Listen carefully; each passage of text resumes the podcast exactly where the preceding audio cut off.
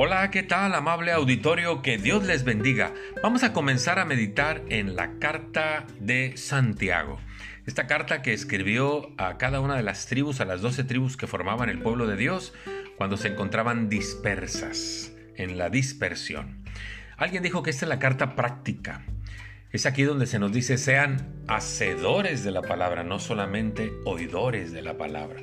Por eso se le ha llamado la carta práctica, el Evangelio práctico.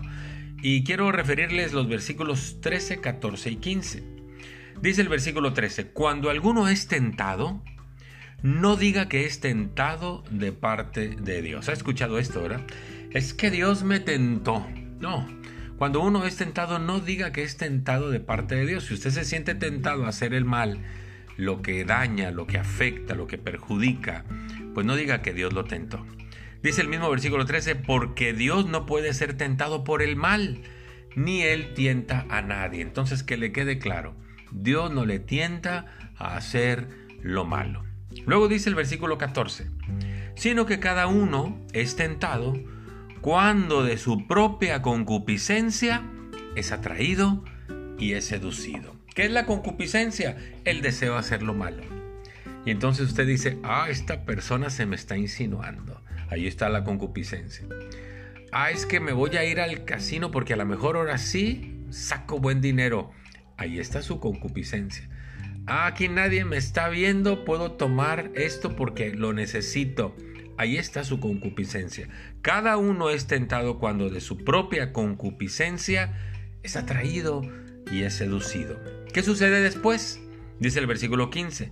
Entonces la concupiscencia, después que ha concebido, usted ahí acarició la tentación, luego pues la concibió, dijo, lo voy a hacer, dice, da a luz el pecado.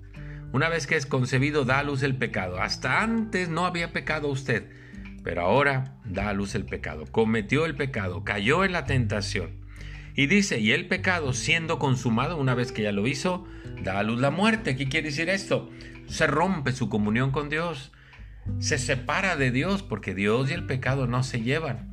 Entonces el pecado lo que hace es mantenernos alejados de Dios. ¿Qué deberíamos hacer cuando nos vemos tentados? Veo dos cosas en la palabra de Dios.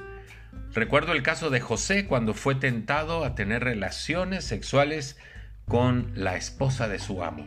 ¿Sabe qué hizo Josué? José, perdón, corrió y huyó. Pablo le escribía a Timoteo, que era un joven pastor, y le decía, huye de las pasiones juveniles.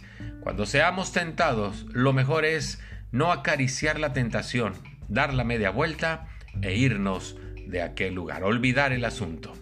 Muchas gracias, que Dios le bendiga, hasta pronto.